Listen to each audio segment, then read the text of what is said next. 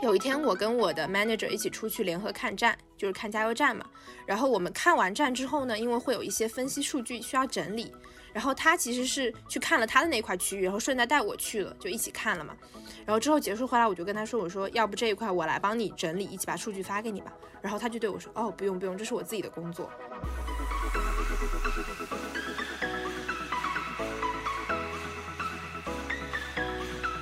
方面的话，你是需要有一些基本的对于互联网的了解，然后对于这个行业的了解，或者说对严选这个品牌的了解。然后另一方面的话，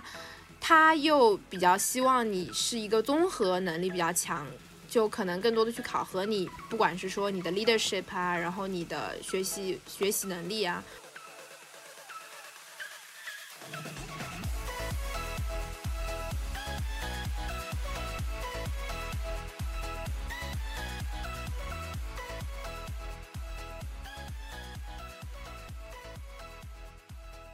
Hello Hello，欢迎来到新一期的实习生活，我是小易。那今天我们请到的嘉宾叫 Miranda，她是我的大学同学，但是在大学的时候我们并不是特别熟。然后有她微信，后来有一天看到朋友圈里她入职了网易严选的管培生项目，挺好奇的，所以想来找她一起聊一聊。可以先请 Miranda 做一个自我介绍吗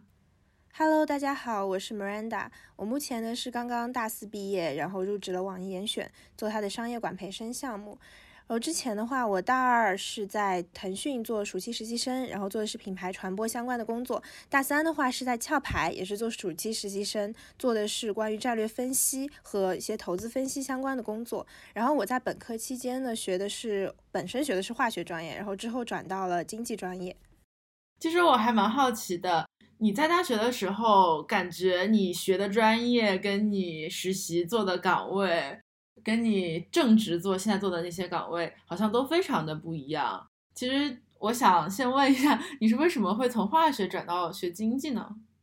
哦，我觉得这个主要有两个原因吧。其实第一个核心原因就是说兴趣不匹配嘛。然后第二个核心原因是我觉得化学无法发挥我本身个人的一个优势。那我先从就是兴趣不匹配开始说吧。就我当时大一进去学的是化学嘛，然后也上了很多化学相关的课，然后当时也参加了一些其他的呃研究啊，或者说实验室的一些项目。然后我会发现我在学这些课或者做项目的时候，就没有那种。非常强烈的热情或者说能量，但相反说，我当时也因为上了一些商科的课，不管是市场营销还是经济，还是说一些其他商科相关的课，我都会觉得我在商科里面做一些项目或者说小组合作的一些课程的时候，我都会觉得我把我自己很多精力都放进去，然后感觉整个人非常有活力，所以我当时就意识到了我可能不是很喜欢化学。然后第二个的话是，我觉得我在里面发挥不了我个人的优势嘛。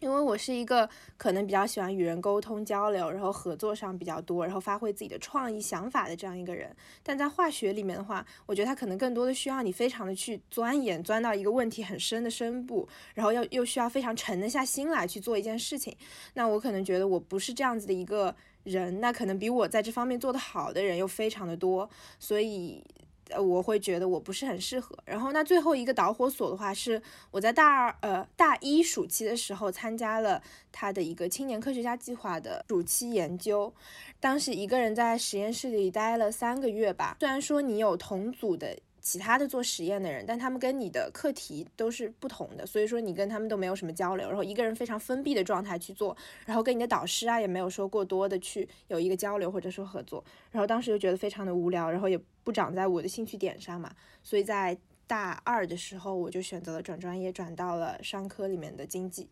嗯，我还蛮好奇的，因为你在大学期间做的几段实习都是比如说品牌传播呀、市场营销啊、战略分析这种岗位。那为什么你当时在商科里面是选择了经济学，而不是选择市场营销学？感觉你刚说的喜欢与人打交道，好像更偏营销一点。好，因为我是觉得，首先的话，经济它算是一个比较泛商科的这样一个专业嘛。然后我觉得，如果说我学经济的话，它可能更好的可以打好很多的基础。因为我觉得，当时给我的感觉是市场营销，或者说有一些偏战略的这样一类的专业，它可能是在工作里面更实用。它有一些理论，可能直接能应用到你未来的工作中。但我会觉得，它对你整个商业的 sense 没有办法。呃，可能也是我比较片面的这么觉得，就相对经济来说，它不会那么好的去 build 你这样子的一个体系啊，或者说让你对整个商科对于这个世界的商业怎么运转有个更好的概念，我是这么觉得的。然后其次来说的话。经济它里面是一个涉及大量，比如说微积分或者说模型的这样一个专业。然后我会觉得，如果我学这个专业的话，它对我自己的研究能力，然后包括一些计算啊，或者说分析能力上，也是会有很大的提升的。所以综合考虑上来说的话，选择了这个专业。嗯嗯嗯，了解。我记得我当时认识你，加上你微信，应该就是在腾讯来我们学校做一个集体实习生招聘的那个活动上面。好像是一个叫什么粤港澳大湾区的一个什么金融呃培养的计划，然后我就挺想问的，当时你去了这个培养计划之后，你是在哪个部门呢？大概具体做些什么呢？我当时的话，呃，我进了这个粤港澳大湾区的这个金融科技培训计划，然后我的岗位呢是定位到了香港的这个办公室，然后我们呢是属于跨境金融的这样一个。小组，我在里面做的具体是跟品牌传播和公共关系相关的工作。然后简单来讲的话，其实就是，比方说腾讯在大陆那边有一些比较优秀的产品，打个比方，人脸识别这一类，然后它可能需要落地到香港，或者说进行一些试点之类的。然后那，我们就是作为一个中间的桥梁，去帮助他们衔接到香港。然后去，比如说跟政府去打打交道啊，或者说跟一些公司啊，或者跟学校产生一些合作啊，然后去帮助这个项目的落地和推动，然后以及做一些品牌传播相关的工作。嗯嗯，其实香港的互联网产业本身就就非常少吧，我还挺想问你，就是你在香港做，比如说跨境金融的时候，你会感受到跟内地同事的这个氛围啊，包括工作内容和文化上有什么不一样吗？嗯，那还是有挺大的不一样的。就像你刚刚也提到了说，香港的这个互联网的发展相对来说比内地是会落后一些的嘛。那整给我整体的感觉的话，就是更像在创业，就在香港的腾讯的时候，因为很多东西你是没有章可循的，不像大陆那边可能很多产品都非常的成熟，然后你有一套的这样的流程，然后去指导着你去这么做。但在香港这边的话，我们都属于很多都是摸索的这样一个状态，而且普遍我们这边的同同事啊，可能对大陆那边很多产品的了解度都是没有那么熟悉，或者说对技术的了解度也没有那么的高嘛，所以。说在我们沟通啊，或者说传播的过程中，一个是我们内部的沟通可能没有办法像大陆那边团队之间的沟通那么那么的高效。第二是我们与外部的沟通，就比方说我们在跟香港这边的一些，比如说公司或者说一些机构去解释我们的一些产品，他们也很难去 get 到我们的点。因为可能在像我们理所当然想在大陆很多很多商品都是非常的，就很多产品都已经非常的熟悉了，但他们在他们那边看其实并不是的，所以说会有这样子的一个应该说是障碍存在吧。嗯嗯嗯，那你做完腾讯的这个实习之后，你后面还想过说要申请一些互联网的实习吗？或者说申请一些不是香港 base 的，是内地 base 的一些实习吗？就当时你是怎么找的呢？对对，我先说，当时我腾讯的这个实习的话，虽然它是 base 在香港嘛，但它整个申请的流程或者说过程呃过程的话，其实是跟大陆申请实习是非常的相似的，因为它走的整体都是腾讯那一套体系嘛。然后当时我在香港实习完之后，我就想说。呃，我还是更想体验一下就大陆的实习的这样一种感觉。我想看我自己到底喜欢在哪边的工作环境，然后再看我最终想要去哪里发展嘛。不过我我是一个比较善变的人，就我可能想要体会一下不同的行业给我带来的感觉。就虽然说我当时在香港很难体会到大陆那边的腾讯是怎么样子，但是我就差不多也能够观察到嘛。然后我就想说，要不换个行业去感受一下，看看自己到底喜欢什么。然后我，所以我大三暑期的时候是。申请了一些快销啊，或者说像你你也看到了能源行业的一些项目，然后最后我是去了壳牌当他的暑期实习生。嗯嗯，我蛮好奇的，因为我们之前采访嘉宾也有去到呃快销嘛，但是好像比较少是有申请能源行业，比如说壳牌嗯这样的公司或者外企。嗯，我还蛮好奇，你选择壳牌的话，或者说壳牌选择你的话，是不是跟你原来学化学还是有点关系的呀？哦，那我先回答你跟化学有没有关系这个问题，那应该是完全没有关系，因为 我们就分得很清 晰。我是做那个下游商业这一块的，然后你化学的话，更多的可能都是跟上游，然后不不管是勘探还是做研究那一块是会比较比较接近。那其实对我的化学知识是没有什么太大的要求，然后也没有什么关系。对。哎，那你在里面做的呃主要内容是哪些呢？或者说在哪个部门呢？我们的那个岗位的英文名称的话叫 Network Planner。它翻译过来直接的话就是网络规划，然后听起来可能会有点听不懂他在说啥，但其实就是加油站网络的一个规划。然后我们主要做的就是偏战略或者说分析这一块的事情。那我们可能要去识别一些比较好的加油站的投资机会，然后去进行一个研究，然后去进行一些投资测算，然后最后给出一个报告或者说建议，去给公司去有这么一个指导，就关于投资方面的指导。嗯嗯。其实我还蛮好奇壳牌这个公司的，因为呃做能源嘛，之前也跟你聊过，在世界五百强的那个排名里面排的特别前，但是对我来说可能是一个完全不太了解的一个领域，还挺想问一下，比如说就你的观察，壳牌里面的主要的业务是怎么样分的？就是可以给我们简单介绍一下它的体系吗？还蛮好奇的。啊，OK。OK，呃，那壳牌的话，主要是像在中国做的业务的话，主要是分两大块，然后一大块的话就是像润滑油、沥青那一块。就是比较面对消费者，或者说面对企业和消费者的这样一些产品，然后呢，它的话给人更多的感觉，或者说公司的运转的一个氛围就比较偏向于快销，他们可能也会做很多多渠道的一些销售啊，然后去做一些，嗯，不管说是大促还是营销活动这样子的一些感觉。呃，就我是从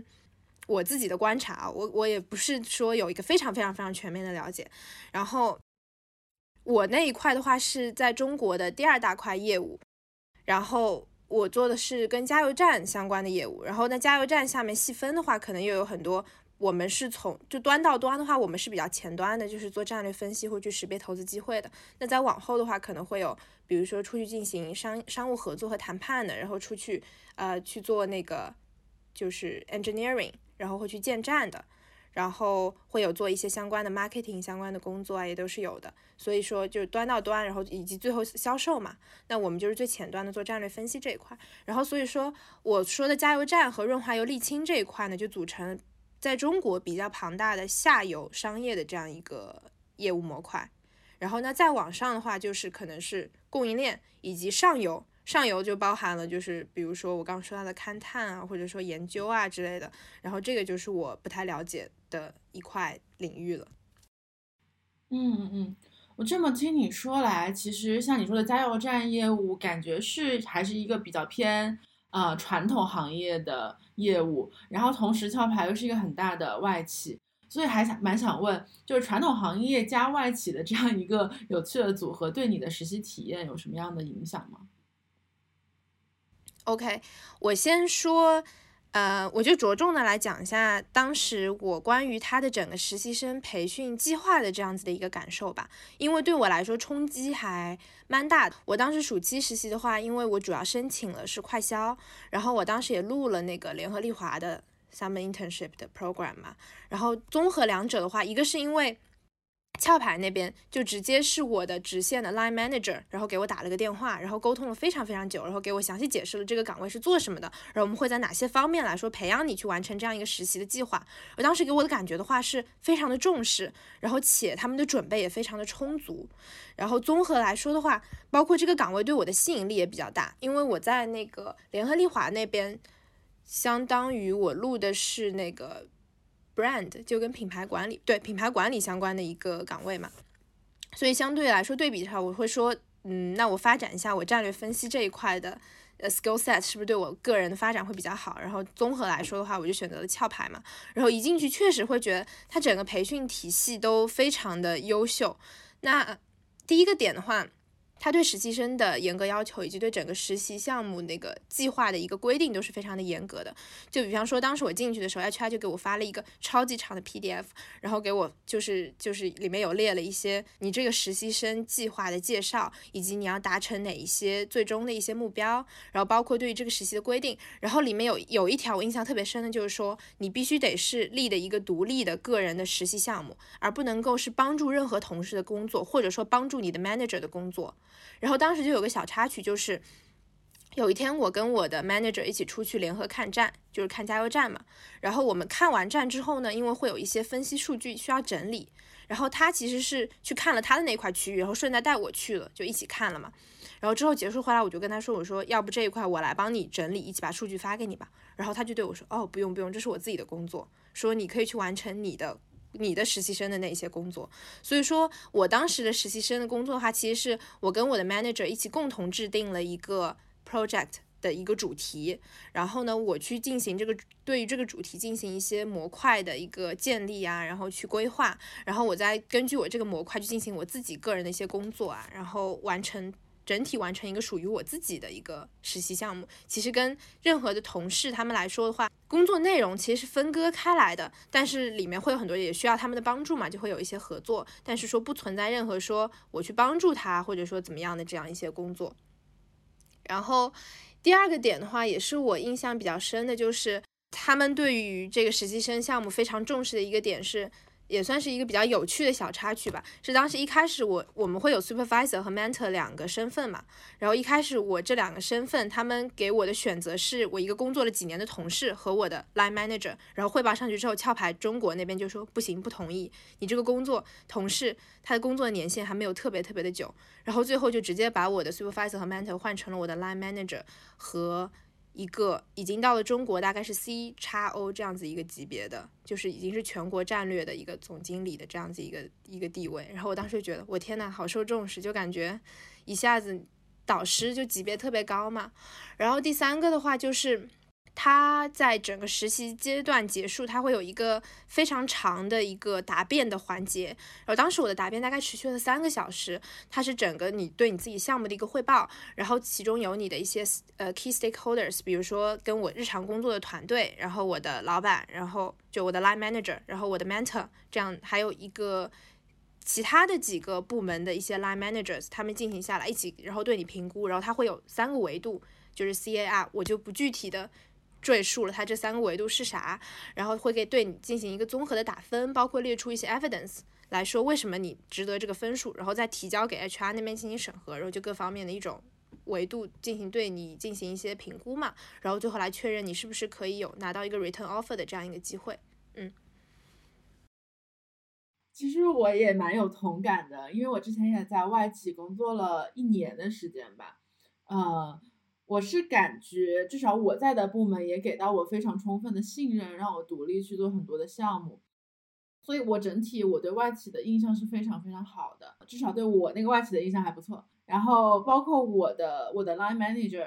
当时也是级别很高的一个导吧，嗯，因为他因为我跟他是直接对接的，我们部门比较小，所以说我基本上是能跟他们有很多实际上的交流和业务上的一些。帮助和往来，我不知道，就是如果说在壳牌，你的 mentor 是 C 叉 O 级别的，嗯，但他可能跟你的业务往来不是那么的多，就是他不是你的 line manager，那他跟你之间有实际的交流吗？有有什么样的帮助呢？具体上？OK，我觉得这个主要有两点吧。第一点的话是，他会要求，因为他的整个实习计划会要求你跟你的 mentor 会有一个定期的 review 和复盘，所以说相对来说，我比如说工作了十天之后，我是可以跟我的 mentor 进行一个简单的交流，就是说我在这段这个阶段，比如说收获是什么，或者说我遇到的困扰是什么，然后我去怎么推进我这个项目。进行下去啊之类的，所以这个是一个比较大的帮助吧。而且因为当时我的 mentor 他跟我做的业务是一块的，就是一个模块的，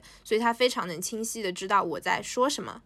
然后第二的话，除了这个业务以外的帮助的话，第二个帮助就是说可能是一些不管是工作，就工作中方方面面的撇开工作内容的一些指导吧。因为像当时我刚刚也提到了，我们会有那个。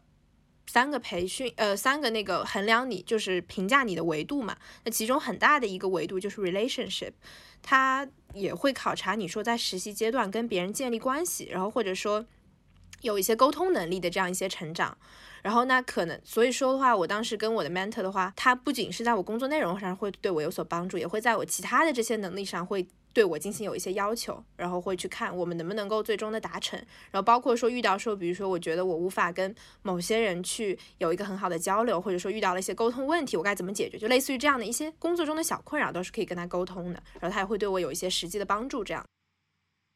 嗯嗯嗯，哎，我还蛮好奇你们那个评分的 CAR 是一个什么样的指标，可以详细聊聊吗？OK，第一个 C 是 Critical Thinking，就是指你的批判性思维。然后当然它这一条下面又列了很多条，就是到底去解释怎么去满足这个 C 嘛。然后 A 的话是 Analytical Skill，是说我的研究能力或者分析能力这样。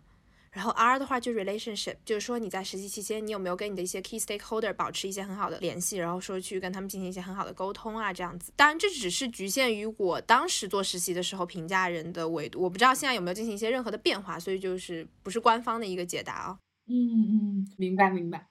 其实我看到说你在正式工作之前，其实就是有两段实习嘛，一个是在腾讯啊，一个是在壳牌。然后刚刚你也说了，就是腾讯你虽然是在香港的办公室，但是也遵循腾讯它自己的招聘体系。然后你在壳牌呢，又是另外一种体系。就是你觉得这两种体系对比起来，我不知道这样问好不好？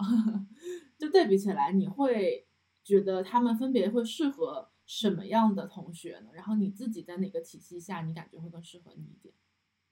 ？OK，呃。那我可能如果笼统的来说，适合哪一类同学的话，这也可能也有点难讲。我只能从我自己个人的角度，或者说我自己的观察去感受吧。那像在互联网公司的话，它一个第一个的话是适合快节奏，然后适应能力非常强的那些同学。我可能一上来就能非常就是做很多 hands on 的一些工作，然后快速适应这个互联网的节奏。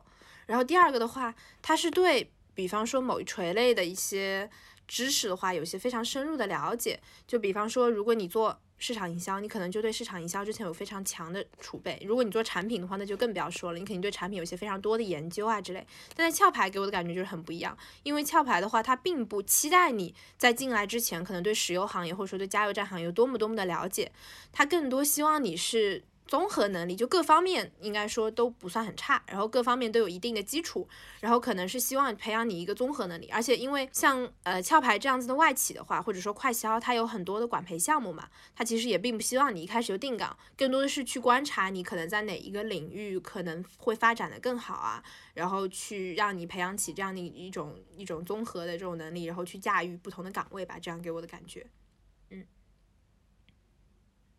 那我听说，其实你最后是有拿到留用，是吗？那你为什么没有选择留在壳牌呢？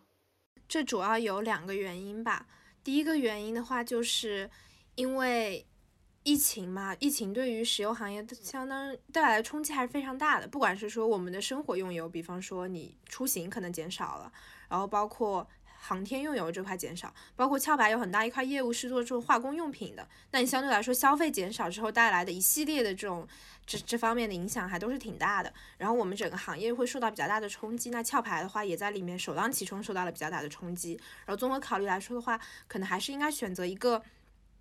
发展比较蓬勃的这样一个行业，然后像在呃中国的话，又是互联网发展的非常快速的这样一个时期，所以我最后选择说还是去互联网公司。然后第二个原因的话是说，它相相对来说这个石油行业的壁垒还是比较强的嘛。然后我就是一个比较喜欢拥抱变化的这样一个人，那。可能在石油行业里，不管说是跳槽，或者说你去进行一些你的职业的道路的这样子一些更改的话，相对来说都会比较难一些，因为你的知识的话，相对来说是没有那么通用的，对于其他行业。不过整个过程中，并没有受到任何就来自壳牌的压力，虽然说他们的。就行业受影响比较大嘛，因为他们真的文化就比较那种以人为本，不会说因为我们现在业绩做的不太好，就给 head count 减少掉，或者说就把你拒掉之类都没有这样子的事情发生，反而整个沟通都是非常的友好的这样进行的。嗯，哦，天，你这样一说，感觉对这个公司的就是好感度蹭蹭蹭上去了。虽然我对这个公司也不是特别的了解，嗯，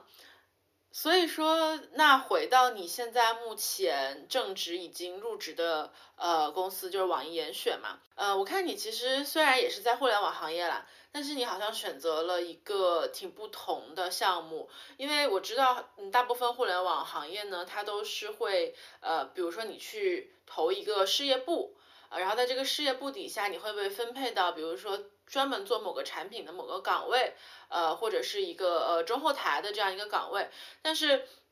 呃，我发现网易严选的这个项目其实是一个管培生项目，这个在互联网行业还蛮少见的。当时你是刻意的去投递了一些管培的项目吗？还是说你有哪方面的考量呢？应该这么说吧，一开始我其实没有刻意的了解到说。网易严选有这样子一个管培项目的，我当时想法只是说我去试一下互联网，看看有没有一个职业发展的机会嘛。但是巧合的时候，我在投递网易的时候发现了他们有这样一个项目，然后又进行了一些深入的了解，觉得哎，那还挺适合我的。特别是我这种不是很想快速定岗，就是想要各方面都要尝试一下的人来说，我觉得这是一个非常好的综合的一个选择嘛。然后，因为我们那个管培项目的话，它是分这样子，就两年内轮三岗，然后三岗的话，分别是在市场营销、电商运营和商业分析三个模块，相当于你对整个商业模式都会有一个比较比较强的了解了，在这三个岗的轮岗之后，所以说当时也跟之前的一些管培过去的小姐姐或者说前辈们进行一些交流，然后最后觉得这个项目非常不错，所以也就选择了它。你刚刚说到你在选择这个岗位之前是有找一些呃这个岗位的同学来聊天的，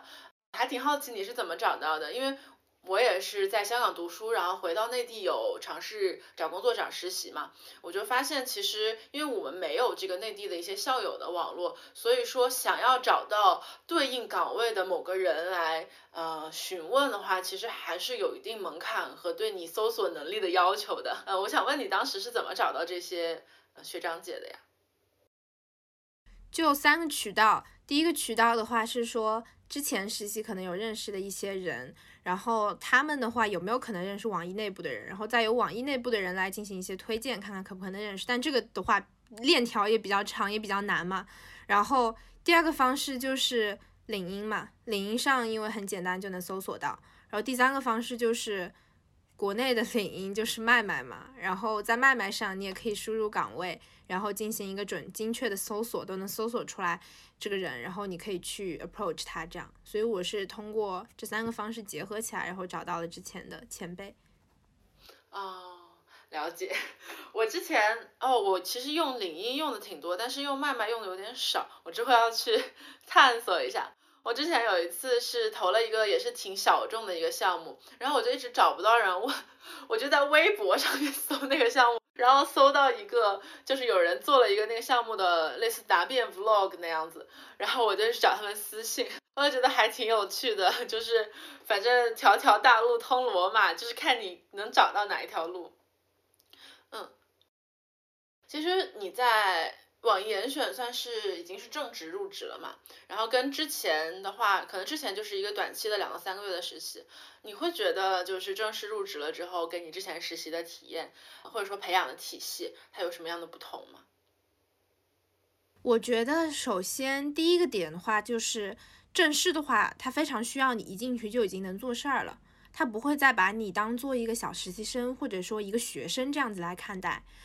就算你的团队里可能你的同事都已经工作了好几年，但跟你的工作性质是一样的，你可能期待说，哦，因为我是新入职的，所以可能对我有各方面的一些，呃，怎么说迁就或者怎么样？但其实事实上是，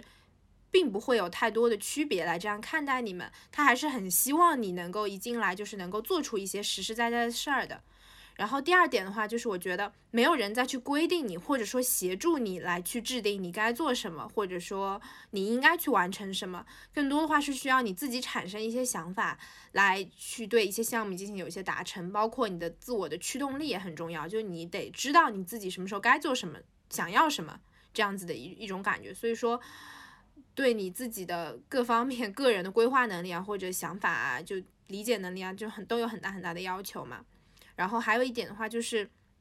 身上的责任会感觉比较大吧，这也是确实入职以来会时常感到焦虑的一些原因，就是跟实习的时候非常不一样。因为你实习的时候怎么样都是别人有在带着你工作，而且你也不会有任何的 KPI 或者说绩效的考虑，所以你相对来说压力也是比较小。但现在的话，身上背负的责任就会觉得比较重大，所以这也是入职和实习比较不一样的一个地方吧。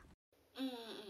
刚刚你说到了网易，它是这个商业管培生有一个轮岗的制度嘛，就三个岗位：商业分析、电商运营和市场营销。那你现在是在轮哪一个岗呢？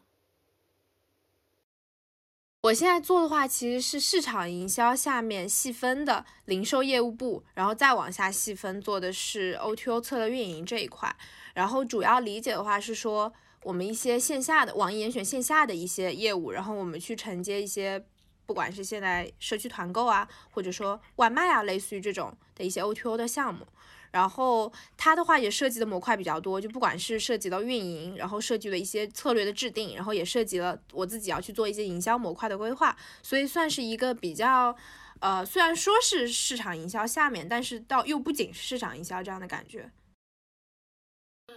那这个岗你要轮多久呢？这个岗的话，我大概是轮八个月到一年。目前来看的话，应该是要轮一年的样子。哇，那还蛮长。因为它也根据你不同部门的要求。对。嗯嗯嗯，我刚刚本来想说，我了解到之前，呃，有一些快销公司的管培，其实它每个岗可能也就三到六个月。其实，在整个团队和项目角度上面来看，这个时间是比较短的。所以我还刚刚想说，会不会因为你是管培，需要轮岗之后可能就走掉了，所以队里队里可能不会给你。非常重要的工作之类的，但是我看好像，呃，如果网易是八个月到一年的话，应该还是能接触到蛮深刻的关于这个岗位的了解知识。嗯，这个点我可以补充一下，其实之前在壳牌的话，他们轮岗是要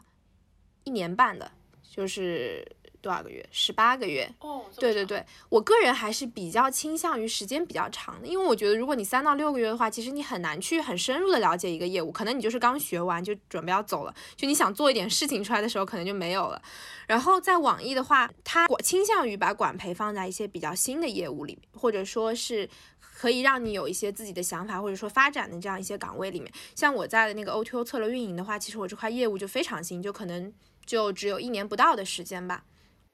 然后，那我们也可以在里面有一些比较大的发展空间和尝试，所以说不会遇到说你刚刚提到说，以大家觉得你是管培，然后待了一阵子就要走了，然后可能会对你的重视度不够。相反，我们对我们的重视度还是比较高的，非常希望你在这一年内做出一些比较好的成绩，然后给这个部门留下一些什么，特别是新业务的话，会有一些给新业务一些启发啊之类的。嗯。我看到你的这个岗位其实是在网易严选下面的一个商业管培生的项目嘛，我还挺好奇，比如说整个网易里面它主要分哪一些事业群，然后你们是不是比如说像呃网易音乐啊、网易严选啊这些比较大的部门，他们招人是分开招的，还是说你投递的时候其实一起投递的？呃，网易有比较就这么区分吧，一块就是网易互娱嘛，然后网易互娱的话，那边就主要是游戏啊，然后跟游戏周相关的一些业务，然后剩下就是网易互联网，然后网易互联网的话，下面又分的比较多，比方说有道，就是网易有道，然后网易云音乐，然后网易严选，然后可能还有一些企业服务或者说灵犀这种等等等等元气就很多，我就不列举了这样一些事业部，然后的话。如果说我们在网上去看网易的投递的话，它确实是虽然说是同一个入口，但它会分的比较细。比如说网易有道，然后下面分网易有道的一些岗位，然后网易严选，然后网易严选的岗位，然后云音乐有音乐的岗位。所以说它并不是混合在一起进行的，它还是相对来说是分开进行的。但是由于你投递的时候用的是同一个官网入口嘛，所以你是可以看到不同事业部的选择，不存在说我不了解其他事业部的这样一个信息啊这样的一个情况。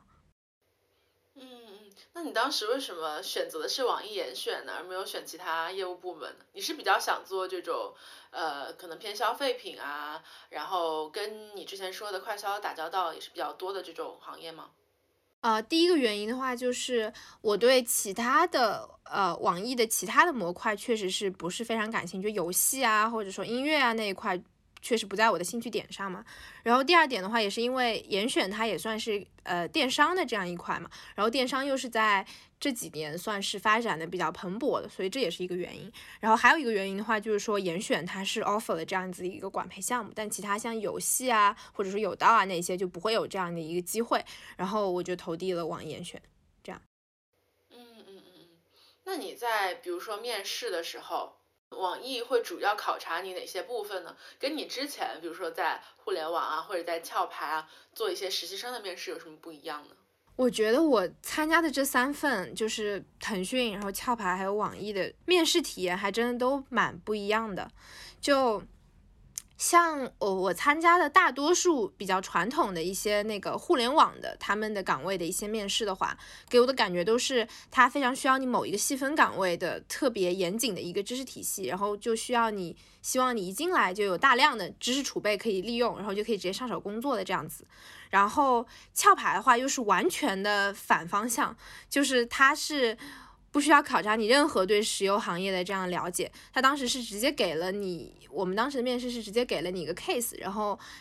通过这个 case 进行一些研究，然后去体现你各方面的，就是刚刚的 C A R 嘛，就是你的 critical thinking 啊和你的一些研究呃研究分析能力这样。那网易的话，就是我觉得是处在一个中间比较柔融合这这两种体验的一个一个感觉。它一方面的话，你是需要有一些基本的对于互联网的了解。然后对于这个行业的了解，或者说对严选这个品牌的了解，然后另一方面的话，